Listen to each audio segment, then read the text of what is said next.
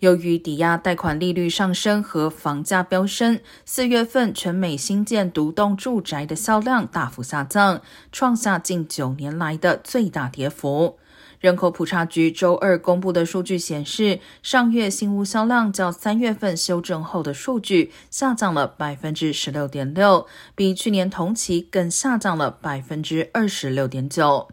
全美房屋建筑商协会首席经济学家称，四月新屋销售下滑是一个明显的衰退警告。